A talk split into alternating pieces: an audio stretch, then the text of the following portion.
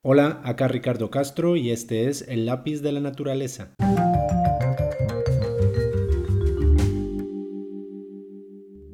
Hola, espero que estén muy bien. Muchas gracias por acompañarme en este, el cuarto episodio de El lápiz de la naturaleza, ya sea que sean reincidentes o me escuchan por primera vez. Muchas gracias. Cuando me propuse hacer un podcast, fue hace muy poco, uno de los objetivos por el cual tomé el reto era justamente porque sentía que necesitaba ponerme una meta, una meta de un episodio a la semana. Lo había cumplido hasta la semana pasada, en el cual no pude hacerlo por diferentes razones, pero principalmente porque me sentí presionado a hacerlo. Eso por un lado, pero por otro lado también Después de que reflexionaba en el tercer episodio sobre el libro de Susan Sontag, sobre el confinamiento, sobre la pandemia, sobre el Corona Blues que les mencionaba eh, al, final de ese episodio, me dio a la tarea de leer un poco más, de investigar un poco más sobre este concepto del Corona Blues. El Corona Blues es ese estado depresivo que ha llevado a muchas personas justamente el confinamiento y la pandemia y que así le denomina Byung-Chul Han a, ese estado. Justamente a partir de esto, les decía, quise investigar y leer más sobre Byung-Chul Han, que espero que lo esté pronunciando bien, seguramente no. Chul Han es un filósofo contemporáneo que seguramente muchos y muchas conocen a mí me lo habían recomendado para leerlo.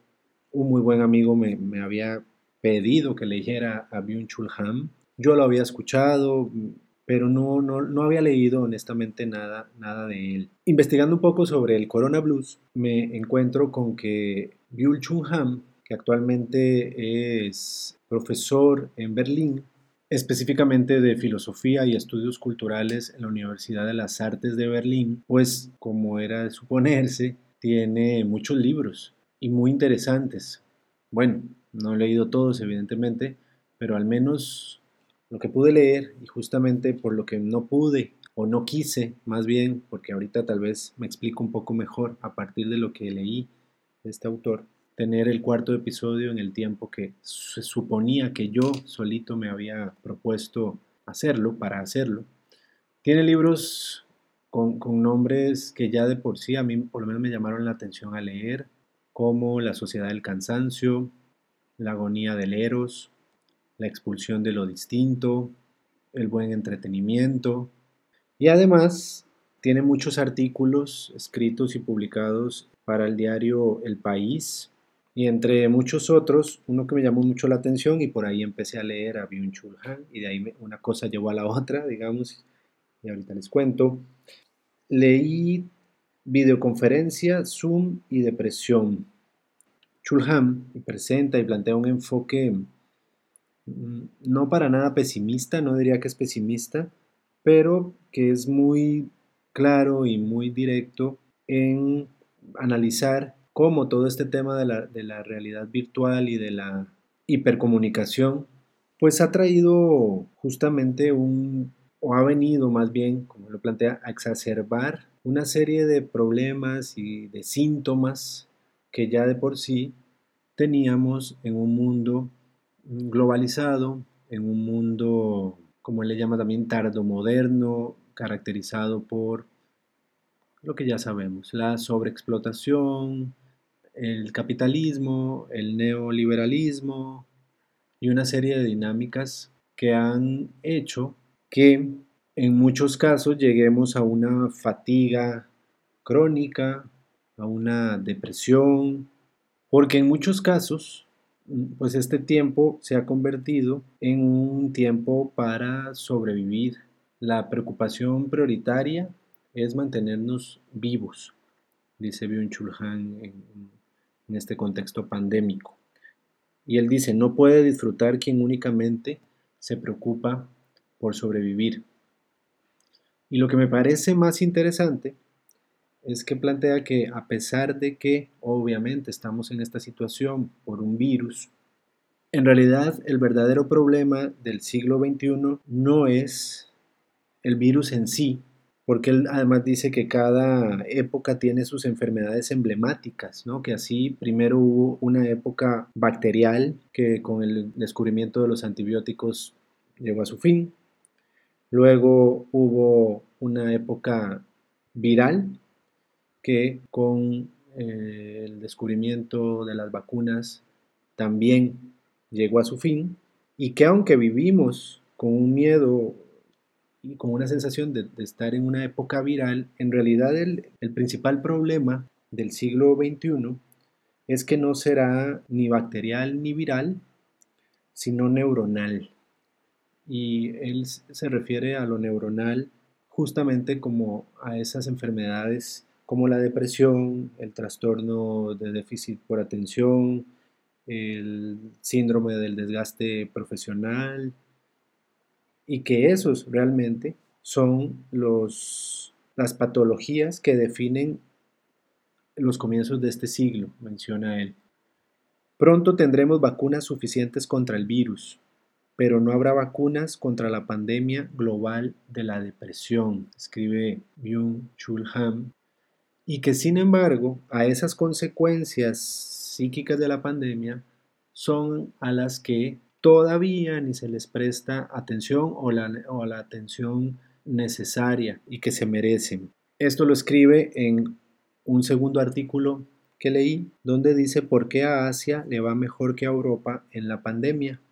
Dos puntos, el secreto está en el civismo. Está muy interesante, está corto también, se lo recomiendo que lo lean. Pero termina este artículo con algo bien interesante que eso me llevó a otro de sus libros. Él menciona cómo al final entonces la depresión es un síntoma de la sociedad del cansancio. Dice, el sujeto forzado a rendir sufre de síndrome del desgaste profesional, en inglés burnout, desde el momento en que siente que ya no puede más fracasa por culpa de las exigencias de rendimiento que se impone a sí mismo. Eso me dejó pensando mucho cuando leí este párrafo y todavía no grababa el, el cuarto episodio del podcast y ya estaba llegando el domingo, yo me sentí presionado y me di cuenta que en realidad estaba justamente de alguna manera cayendo en esta presión por una exigencia totalmente autoimpuesta, muy entre comillas, y que ahí está el peligro, si es autoimpuesta, pero obviamente tiene una causa que va más allá de la voluntad individual, que ahorita hablo más de eso. Y entonces por eso decidí parar y decir, no hay que correr. El proyecto se supone y se supondría que todos los proyectos que uno emprende deberían generarte un gusto por hacerlo, una satisfacción por el proceso mismo de, crear algo. Puede ser una canción, un podcast, una fotografía, un diario, cualquier cosa que permita poner algo de nosotros en, ese producto. Y no debería grabarse porque fue, porque sí, porque así me lo impuse yo. Entonces, este concepto de la sociedad del cansancio, con el que termina este artículo, me llevó al libro de Byung-Chul Han que se llama así, La sociedad del cansancio. Ese sí fue el primer, ahora sí, libro que leí de él, que de hecho está escrito hace 10 años, 10 años antes de todo este tema de la pandemia, y que ya para entonces, obviamente, como él dice, estamos en una sociedad de superproducción, de super rendimiento y de super comunicación. Y que a diferencia de la sociedad que describía Foucault, como esta sociedad disciplinaria, en donde está la institución del hospital psiquiátrico, de la cárcel, del cuartel, de la fábrica, que era como un ente externo que nos exigía, que nos vigilaba y nos castigaba, él dice que no, que en el siglo XXI la sociedad ya no es disciplinaria, sino es la sociedad del rendimiento, en donde ya las personas no son sujetos de obediencia, sino sujetos de rendimiento. Son sujetos que son o somos emprendedores de sí mismos. Y bueno, yo aquí haría un breve paréntesis para comentar, por lo menos desde mi punto de vista, Sí, estoy de acuerdo en que el rendimiento es nuestro nuevo vigilante y, castigador, pero por supuesto que sigue también esas figuras de la cárcel, del cuartel, de la policía, de la institución, del Estado que nos sigue vigilando. Es decir, tal vez en cierto círculo social o en cierta clase social, esa vigilancia no se sienta tan extrema ahora, pero sin duda eh, para, como siempre, las clases menos favorecidas, menos privilegiadas, más relegadas en muchos aspectos culturales y sociales, económicos, etc., pues sí que esa figura de, la cárcel, del policía, del que vigila, sigue siendo muy, fuerte. Pero bueno, el punto, y creo que es el punto importante del planteamiento de, de Chulham, es que dice que la sociedad del rendimiento se caracteriza por el verbo poder, ¿sí? en el sentido de si podemos, querer es poder. El que no hace nada es porque no quiere, o el que no aprendió nada en pandemia es porque es un huevón, etcétera. Que puede haber algo de eso, por supuesto, siempre es una, no se puede ver como blanco y negro, siempre hay una mezcla de un montón de factores, que cada caso es cada caso, ¿no? Pero él habla obviamente en términos generales y como dice que todo esto de los proyectos, las iniciativas, la motivación, el emprendimiento, han venido a sustituir o a reemplazar la prohibición, el mandato, la ley, y que antes la sociedad se regía por los no, ¿no? por una negatividad de no lo hagas, esto no lo puedes hacer, etcétera, que insisto, todavía se sigue manteniendo eso, pero él habla que hoy en día esta sociedad del rendimiento es todo lo contrario, se rige por el, por el sí, por un exceso de positividad de que todo lo puedo hacer. Si yo quiero, sí se puede y que entonces esa negatividad de antes generaba locos y criminales, pero que ahora el exceso de positividad actual genera depresivos y fracasados. Fracasados obviamente en ese sentido, ¿no? De que si no cumplimos con un cierto estándar, porque yo sí puedo y el que no lo hace es porque no quiere, pues será un fracasado, en contraposición al, al exitoso, a la figura del éxito. Y entonces él habla de que el hombre depresivo, dice, es aquel animal laborans que se explota a sí mismo, voluntariamente, sin ninguna coacción externa. Él es al mismo tiempo verdugo y víctima. Entonces en esta idea de que siempre sí se puede, y ese exceso de positividad, como él le llama, pues se manifiesta también en justamente ese exceso de estímulos, de impulsos, y eso lleva a su vez a esta idea del, multitasking, que al final dice él, en realidad el multitasking no, no representa ningún progreso para la civilización, no es una habilidad para la cual esté capacitado únicamente el ser humano tardomoderno, actual, como le llama él, de la sociedad del trabajo y la información, sino que más bien se trata de una regresión. ¿En qué sentido? En que en realidad ese multitasking, ese tener que estar atento y haciendo muchas cosas a la vez, pues está ampliamente extendido en los animales, en los animales salvajes, ¿no? Él tiene que estar siempre distribuyendo la atención en diversas actividades, dice. No se haya capacitado para una inmersión contemplativa, ni siquiera cuando come ni cuando copula. No puede sumergirse de manera contemplativa en lo que tiene enfrente, porque al mismo tiempo ha de ocuparse del trasfondo. Y que justamente todos los logros culturales de la humanidad no se deben a esa capacidad del multitasking, sino todo lo contrario, se deben a una atención profunda y contemplativa. Es decir, y yo me atrevería aquí a empezar a pensar el tema, de que si al final la fotografía, desde que se inventó, no ha contribuido en esa tarea de crear las herramientas necesarias para sumergirnos en una actividad contemplativa del mundo y por lo tanto reflexiva y por lo tanto analítica desde otro punto de vista diferente a la visión común, normal, rápida de tenerle que poner atención a todo a la vez. Dice, la cultura requiere un entorno en el que sea posible una atención profunda. Esta es reemplazada progresivamente por una forma de atención por completo distinta, la hiperatención. Esta atención dispersa se caracteriza por un acelerado cambio de foco entre diferentes tareas, fuentes de información y procesos. Dada, además, su escasa tolerancia al hastío, tampoco admite aquel aburrimiento profundo que sería de cierta importancia para un proceso creativo.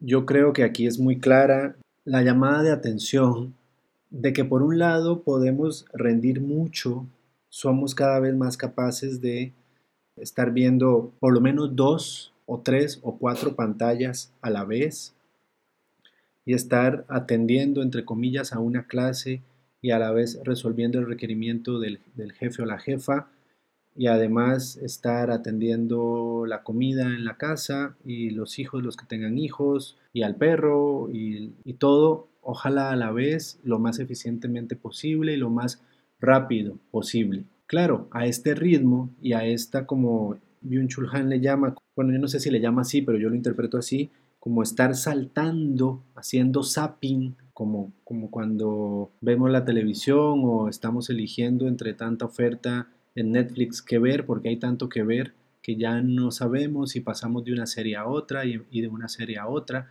Y de hecho por ahí luego me encontré un artículo bien interesante de que le hacen algunas preguntas a Chulhan y le preguntan esto, que cómo él ve justamente el tema de, del streaming para ver cine, etcétera, y lo asocia, me parece genialmente, diciendo es que estamos acostumbrados y las series son tan exitosas porque estamos acostumbrados a que ahora todo lo hacemos así como serial, ¿no? Y mientras más rápido y más condensada sea la serie y mientras más maratónicas permita serlo, entonces me lo consumo de un solo trago, de un solo bocado, y él le llama incluso creo que algo así como bulimia visual o algo así, ¿no? Que es como atascarnos un fin de semana de un maratón o varios de, series con el único objetivo de seguir a la, que, a la, a la otra, no con el objetivo de disfrutarla, de verla con calma, de tener como esta acción contemplativa frente a algo como puede ser una película o una serie, sino casi que se ha convertido como en acumular horas,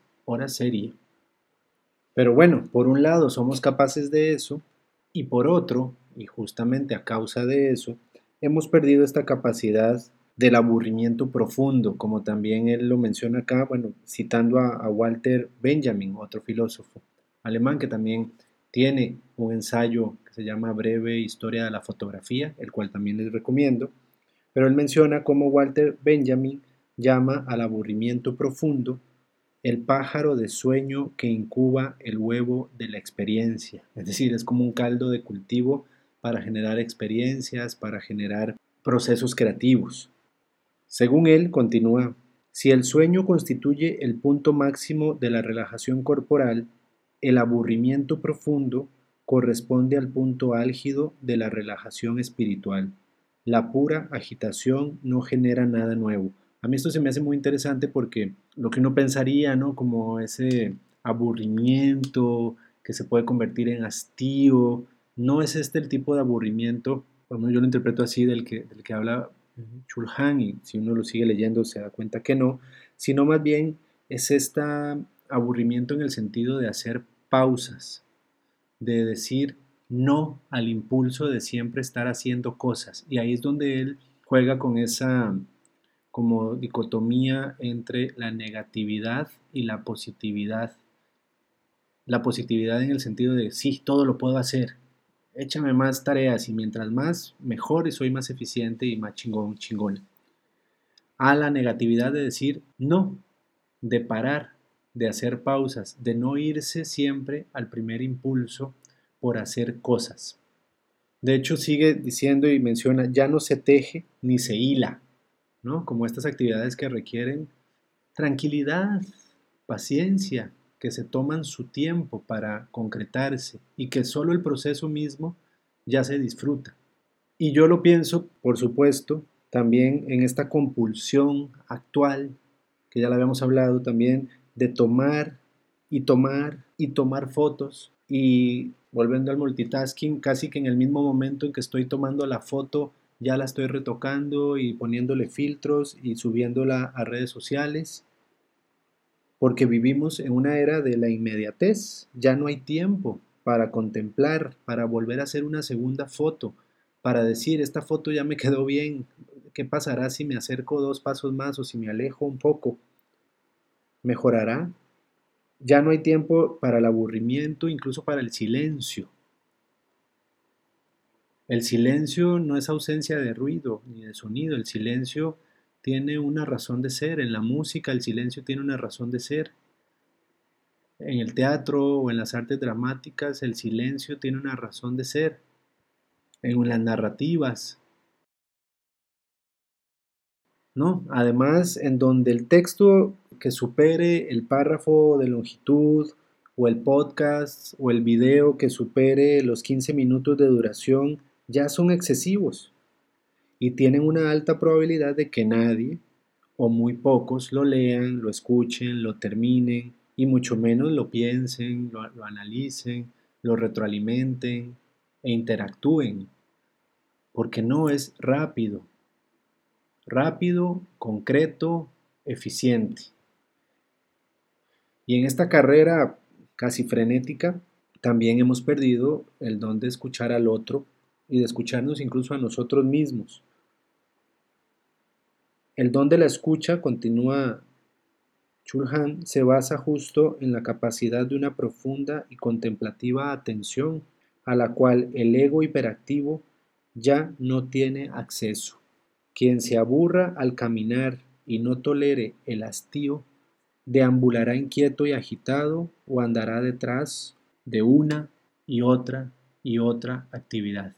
Y es en esta justamente falta de continuidad, decíamos, de este zapping, de andar, de andar saltando de actividad en actividad, en donde dice Byung-Chul Han, no es que el tiempo se aceleró, es que esta atomización del tiempo, este en separar en pequeñas microactividades y, y llenarnos de microactividades durante el día, es lo que ha hecho que al no podernos concentrar en un proyecto y comprometernos en unos cuantos procesos y en unas cuantas metas, es que sentimos que la vida se nos va y que el tiempo se nos va más rápido. Porque justamente esta hiperactividad también yo creo son como esas píldoras antimortalidad y entonces mientras más actividades hagamos en la vida, más vivos nos sentimos y una vida más plena hemos de tener cuando puede ser lo contrario. Y entonces de nuevo surge esa necesidad de volver a ese estado en donde nos damos simplemente el tiempo para ser y no necesariamente para siempre hacer. Y aquí la fotografía, insisto, tiene un papel bien importante como también incluso como herramienta educativa y eso es lo que me gusta de estas lecturas, porque una, una lleva a la otra y un tema lleva al otro. Y leyendo a Byung-Chul Han, que también más adelante en este libro menciona a Nietzsche y su pedagogía para la vida contemplativa, recordé también un concepto sobre la pedagogía de la mirada, que es un es eso, es un marco teórico, pero también metodológico y práctico sobre la enseñanza a los niños, a los adultos, que, va, y tal vez profundizaré de eso o más adelante o en otro momento, que va orientado a entrenar la capacidad de mirar, de contemplar el mundo y lo que sucede, la política, la ideología y la economía y la cultura, desde una posición contemplativa, y como el mismo marco teórico de la pedagogía de la mirada lo plantea, no se trata de la mirada literal, de lo que hacemos con los ojos necesariamente, sino incluso con, con las imágenes mentales que nos creamos. Pero también por otro lado podríamos tomarlo de manera literal y en eso la fotografía, porque yo mismo también la he usado como herramienta de educación con niños, con adolescentes, y eso también sí, sí lo quiero comentar en otro momento, pero ha servido como pretexto, no para enseñar fotografía, no para enseñar a usar una cámara necesariamente, o no por lo menos como objetivo principal, sino justamente para enseñar a ver de una manera fotográfica con todo lo que eso implica en este sentido de la contemplación, del tiempo, de la paciencia, de la pausa. Y aquí es donde cobra relevancia lo que menciona Chulhan sobre Nietzsche, donde dice que la vida contemplativa presupone una particular pedagogía del mirar. Dice que en el ocaso de los dioses, Nietzsche formula tres tareas por las que se requieren educadores. Hay que aprender a mirar, a pensar y a hablar y a escribir. Dice, el objetivo de aprender esto, según Nietzsche, es aprender a mirar, acostumbrar el ojo a mirar con calma y con paciencia, a dejar que las cosas se acerquen al ojo, es decir, educar el ojo para una profunda y contemplativa atención, para una mirada larga y pausada.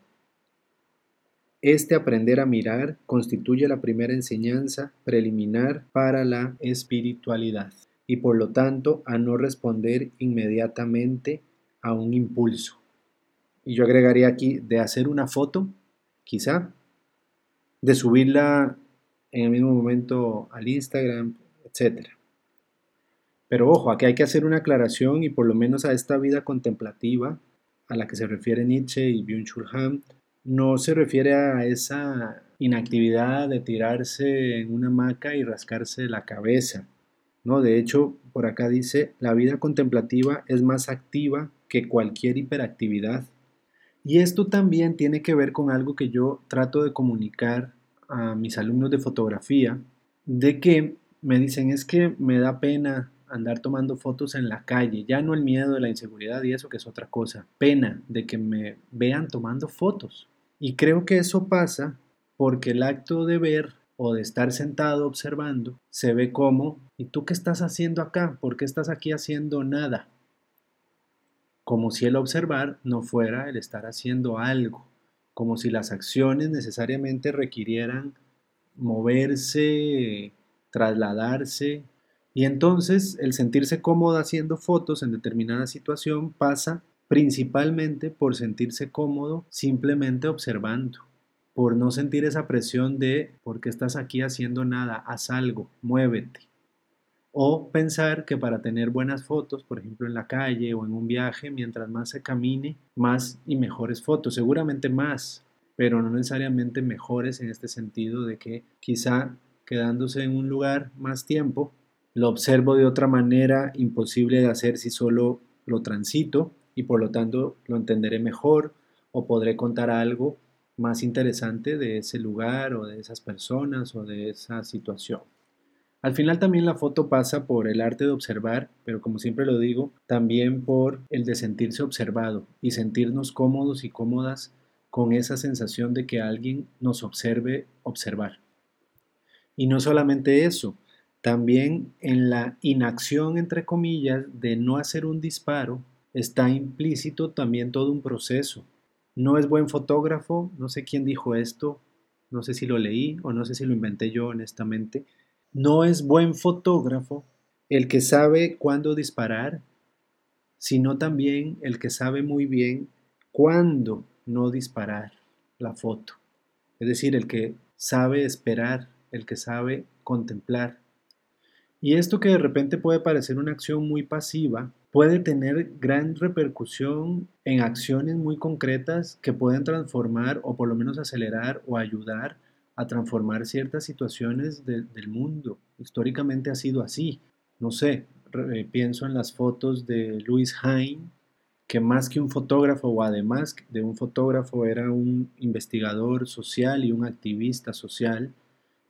Empieza a fotografiar a inicios del siglo XX las condiciones de los niños trabajadores, por ejemplo, entre otras cosas, y cómo a partir de esa visibilización inicial a partir de fotografías de una situación que de otra manera no se hubiera conocido, no hubiéramos visto o no se hubiera visto en esa sociedad, fue que empezaron toda una serie de acciones muy puntuales para legislar y para tratar de hacer algo respecto a esa situación del trabajo infantil. Es decir, algo que al inicio puede parecer una mera contemplación, puede derivar en acciones muy concretas.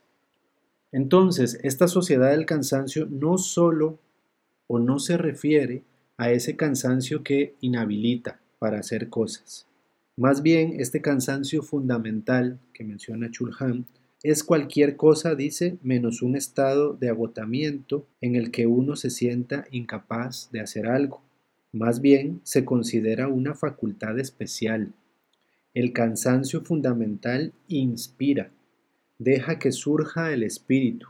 La inspiración del cansancio se refiere al no hacer. El cansancio permite al hombre un sosiego especial, un hacer sosegado. No consiste en un estado en que se agoten todos los sentidos. En él despierta más bien una visibilidad especial. Permite el acceso a una atención totalmente diferente, de formas lentas y duraderas que se sustraen de la rápida y breve hiperatención. Cada forma es lenta, cada forma es un rodeo. Y esta palabra del rodeo me gusta porque rescata de alguna manera eso, la importancia del rodeo, en muchos sentidos, pero en este caso, del rodeo, por ejemplo, al abordar una idea. Cuando hablamos de, por ejemplo, un proyecto fotográfico, o algo que yo quisiera como fotógrafo o fotógrafa hacer con la foto, casi que pensamos que las ideas, uno, llegan porque la musa llegó como por arte de magia, o son como golpes y momentos de creatividad, de eureka y que hay que esperarlos. No, yo creo que justamente trabajar un proyecto fotográfico implica, entre otras cosas, este rodeo, este tomarnos el, el, tiempo para investigar, para leer eso sobre lo cual queremos fotografiar y no irnos inmediatamente a la fotografía. No hemos pasado por el paso A y ya queremos llegar al Z sin haber transitado las otras fases del proceso y hacer todo este rodeo que a veces es mal visto en aras del rendimiento y la eficiencia. Sin perder tampoco, ¿no? Y eso también a veces creo que dándole esta connotación se podría pensar que el proceso creativo es algo que tiene que ser como aburrido en, ese mal sentido, ¿no? No en este aburrimiento creativo, que tiene que ser como muy serio y no, yo creo que tampoco. Y como vi un Shulhan también en otro libro que tengo en la mira, es como mm, tenemos que seguir jugando, que hemos olvidado como sociedad el juego, que eso se le deja a los niños en el mejor de los casos y que, como dice él, el ocio de hoy solo sirve para descansar del trabajo. Son esos entretiempos que a veces incluso no sabemos ni qué hacer, que nos sentimos ansiosos y que tenemos que parar de trabajar para luego hacer otra cosa más, ya sea ver el celular o revisar las redes sociales, pero hay que hacer algo, ¿sí? Ya no ya tenemos como un miedo a los espacios sin hacer nada, a los espacios vacíos y entonces tratamos siempre de matar el tiempo a base de entretenimientos, dice él.